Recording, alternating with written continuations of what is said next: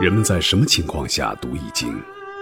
当你身处困境之中，当你以往所学的全部书本知识和你所积累的全部人生经验都不能让你走出困境时，易经能够给你意想不到的智慧和忠告。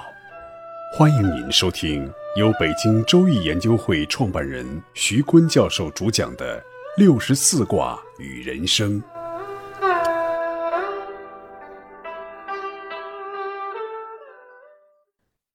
爱的听众朋友，大家好，我是北京周易研究会创办人徐坤。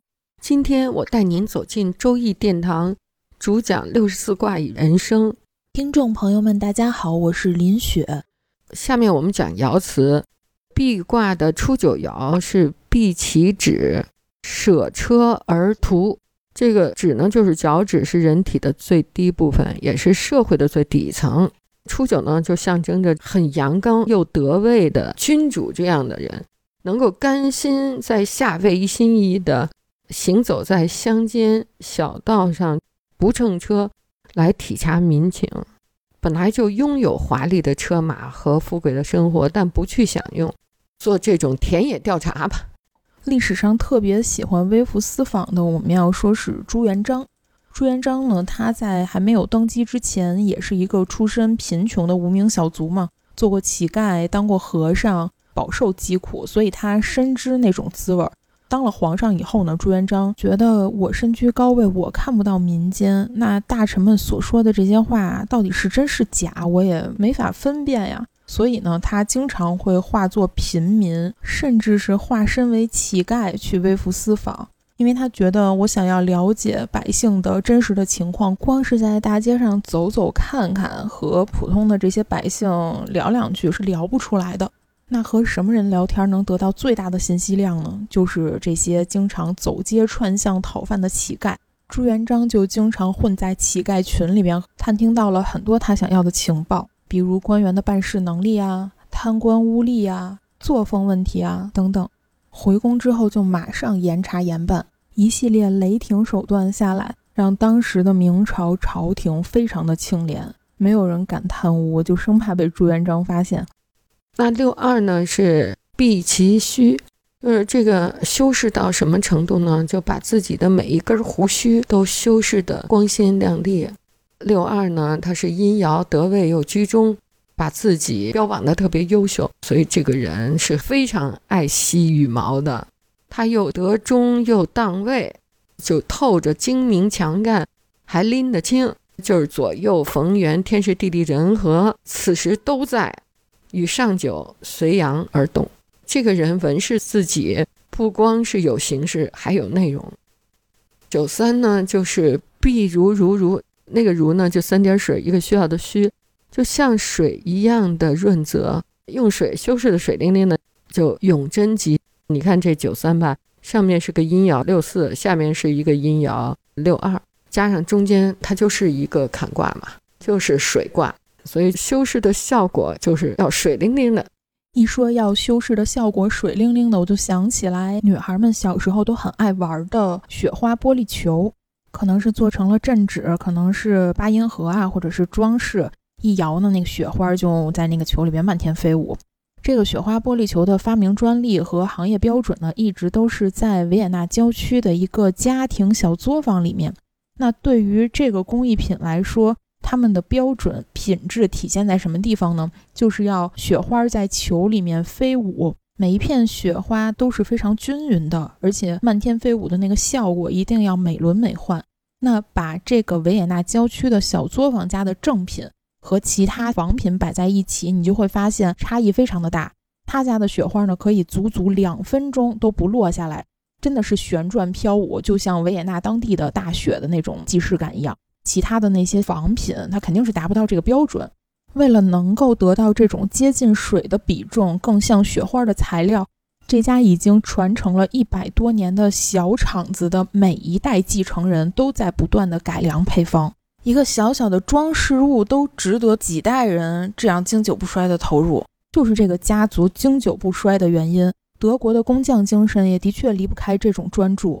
对这个德国人的工匠精神啊，是全世界都值得学习和赞扬的。那这个工匠精神就源于一八零六年德国败给了法国的拿破仑以后，为了使德国不衰弱，能够迅速的恢复，并且走向强盛，他们在教育体制上做了这样的改进，叫双研制，就是学校有研发的机构，企业有研发的机构，学校和企业的研发机构呢结合在一起，就形成了科研大学。他们的研发和科研结合在一起，保证科学技术迅速的转化成生产力。所以，他们的大学培养工程师，他们的企业培养工匠，他们的学校都有从小培养的这种精神。所以，他们的工程师都等于工匠，都备受社会的尊重。几代人的专业投入，所以德国的企业啊。他不愿意雇那些大学生，就是单纯的没有这种实习和科技训练的啊，动手能力不强的大学生，他们不愿意雇。说大学生长了一双左手，这是德国的谚语啊，那就等于说大学生没有右手。你想一个人老用左手，既不会拿筷子，也不会用刀的啊。他们形容大学生笨手笨脚，老在车床上空发议论。一动手，不是砸了手，就是砸了脚。哎，你知道蓝翔职业学校的校长也说过类似的话吗？中国的蓝翔职业学校也是培养工匠的哈。校长说，蓝翔人学不好技术，就和北大清华生差不多了，充满了对北大清华那种白活蛋、那种背书考试的教育的嘲笑。对手不能提，肩不能挑，什么不会做。这是一八零六年德国败给了法国，受了刺激以后，他们在教育体制的改革，保证了他们代代出工匠。同时，他们在国家的税收上做了保证。德国的遗产税非常的高，百分之七十，两代人让你罚没成平民。但是呢，对家族企业特别的保护，只要继承人能够保证继承家族企业十年。好，你的税就降至为零。他们就是为了这个家族的遗产税，他们也愿意世世代代的锁定这个行业。最重要的理由啊，就是工匠精神的文化动力。德国的工匠精神后边有一个超功利的职业伦理，把职业奉为一种伦理精神，一种不可推卸的社会责任。职业伦理背后蕴藏着是价值理性。我们说理性分两种，一种呢就是工具理性，就是目标加上达到目标的工具。那工具理性是关心目标是否达到，不问有利还是有害。那我们现在这个社会的繁荣和富裕都是工具理性带来的。那在工具理性之外，理性呢还分为价值理性，人们在行动的时候拷问自己的目标的善恶、动机的好坏。做这件事情的意义是什么？就像乔布斯，他拉每个人入伙的时候，他的名言就是：“你是想卖糖水儿，还是想改变世界呢？”卖糖水就是去卖可口可乐，立刻赚一分、二分、三毛的。那你要是想改变世界，就加入我苹果电脑，做苹果手机，移动终端啊，改变世界多棒！乔布斯的这两句话，你看一听。你是想卖糖水，还是想改变世界？那肯定后边这一句话就秉持着一种价值理念。这价值理念是来源于新教精神的天职观。我们说传统的基督教呢，它是说现实是黑暗的，世界是黑暗的，然后你生活的目的呢是为了死后进天堂，这生活很没有意义。新教的伦理精神呢，就和基督教相反。他说：“为了证明我们是上帝的选民，所以我们就尽可能的完美的去工作。如果选择了一个职业，对职业就近似有一种信仰的态度，不是混口饭吃啊，而是听从一种内在的召唤。这种天职观呢，就使得他们在从事一个职业的时候，把它当做宗教信仰一样对待。”这个是德国的工匠主义的教育背景、国家税收背景和他的文化精神。只有这三者同时存在，才能顶起一个国家的工匠精神啊！我们可以向德国看齐，反省一下，我们自己还缺哪个？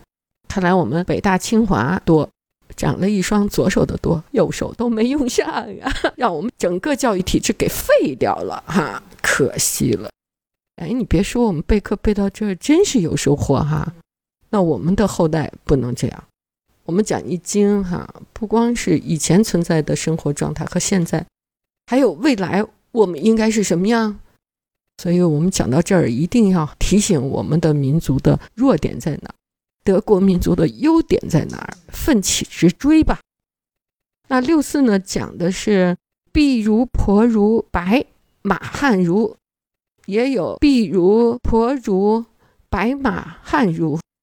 其实呢，他讲的就是你要装饰啊，就像没装饰那样，像白色的那种装饰，就像没装饰似的哈。然后有高大壮硕的一匹好马，来干嘛呀？是准备娶亲。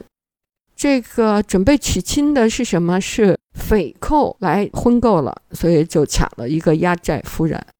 其实我们讲过啊，也不是抢了谁都能做压寨夫人，有的人能做，有的人不能做哈。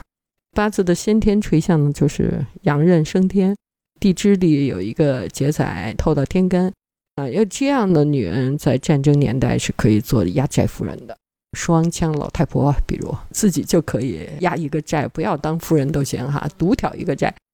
六五呢是讲碧于秋园，素帛尖尖令终极，它讲的是环境的装饰啊，装饰一个山丘陵园。棉帛又轻又少，装饰的费用也很少，很吝啬，太艰难了。但是这样的装饰到最后还能够大吉大利。身居君位不奢华，如果坚持这种不奢华的纹饰，最终就特别的吉祥。比如日本甲午海战前，日本的天皇他就发誓，为了吉野号，一天吃一顿饭。一直到吉野号下水，呃，甲午海战打赢了，才恢复一日三餐。那吉野号的士兵们听说天皇一天吃一顿饭，为了凑齐军费，士兵也一天吃一顿饭。他们把那个饭团子从那个筐里拿出来又放回去，然后劝他们吃，他们也不去。但是对比我们国家同时期中国的皇帝啊，慈禧六十大寿。大修土木园林，哈，这黄石也作假啊，谎报了一个项目是海军训练基地，哈，把这个报了以后批回来的钱挖了个昆明湖，为了划他的龙船，哎呀，变着相的吃喝玩乐，变着相的搜刮民财，哈。这一对比啊，你还别说，开战和不开战还没打呢，这大清就败了哈，真是看不起这样。上九呢，就是白璧无咎，就像我们说这装饰的不加纹饰，像白的一样，这是没毛病的。这个德位的六五都吝啬纹饰，那你这失位的上九，你就更不能辉煌的纹饰了哈。如果你非常明白这一点。这种无畏之君就做得很得当，这叫拎得清哈。那我壁卦讲到这里就讲完了。我们反观壁卦的每一个爻呢，它讲的是礼仪文饰，就是表现的那些形式上的东西哈。其实呢，形式确实很重要，形式赋予内容以意义。比如我给你十二个火柴棍儿。我拿十二个火柴棍儿，我们一块儿摆一个图形。那你能拿十二个火柴棍儿摆一个什么？啊，摆了一个人脸，他微笑着。嗯，我呢就摆了一个枪。当你的内容要素是同样的时候，你会摆出什么样的具有仪式感的东西？它赋予你内容意义。比如我们的教育都是同样的，幼儿园、小学。中学、大学，然后你拿了一个北大的文凭，我也拿了一个北大的文凭。出门的那个瞬间，我们是在同一起跑线上，我们的文凭都是一样的。那我们怎么去演绎我们这个人生呢？如果你要赋予你的人生要素与意义，那你一定要会做足了形式，这个形式感要十足，你才可以绽放你的人生。